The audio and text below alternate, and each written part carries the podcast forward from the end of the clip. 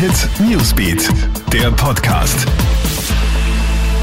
Hallo Gilbert Stadelbauer da, ich begrüße dich zu deinem Newsbeat Podcast an diesem Mittwochnachmittag. Leonie hatte elf Ecstasy-Tabletten im Körper, als sie gestorben ist.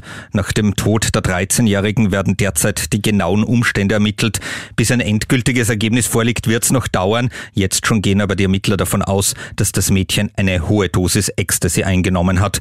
Zudem gibt es Spuren, dass dem Mädchen noch zusätzliche Gewalt angetan wurde. Wieder dreistellig ist die Zahl der Corona-Neuinfektionen in Österreich. Von gestern auf heute sind 107 neue Fälle verzeichnet worden. Das sind etwa doppelt so viele wie vor genau einer Woche. Experten warnen schon seit längerem, dass es aufgrund der Delta-Variante wieder zu einem Ansteigen der Zahlen in Österreich kommen könnte.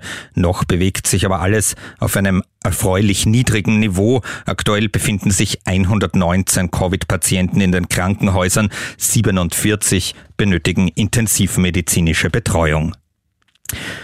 In Wien krachte ein 92-Jähriger mit dem Auto ins Schaufenster eines Geschäfts.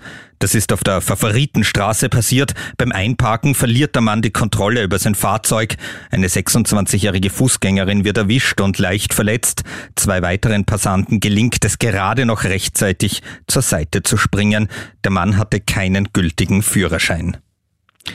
Und auf einem Bauernhof in Bangladesch lebt eine Kuh, die gerade einmal 51 Zentimeter groß ist und damit die vermutlich kleinste Kuh der Welt ist. Tausende widersetzen sich nun dem landesweiten Corona-Lockdown, um in die Provinz zu reisen und die Kuh zu bestaunen. Das Tier soll auch einen Eintrag ins Guinness Buch der Rekorde bekommen. Ein Video von der Kuh gibt's auf KroneHit.at.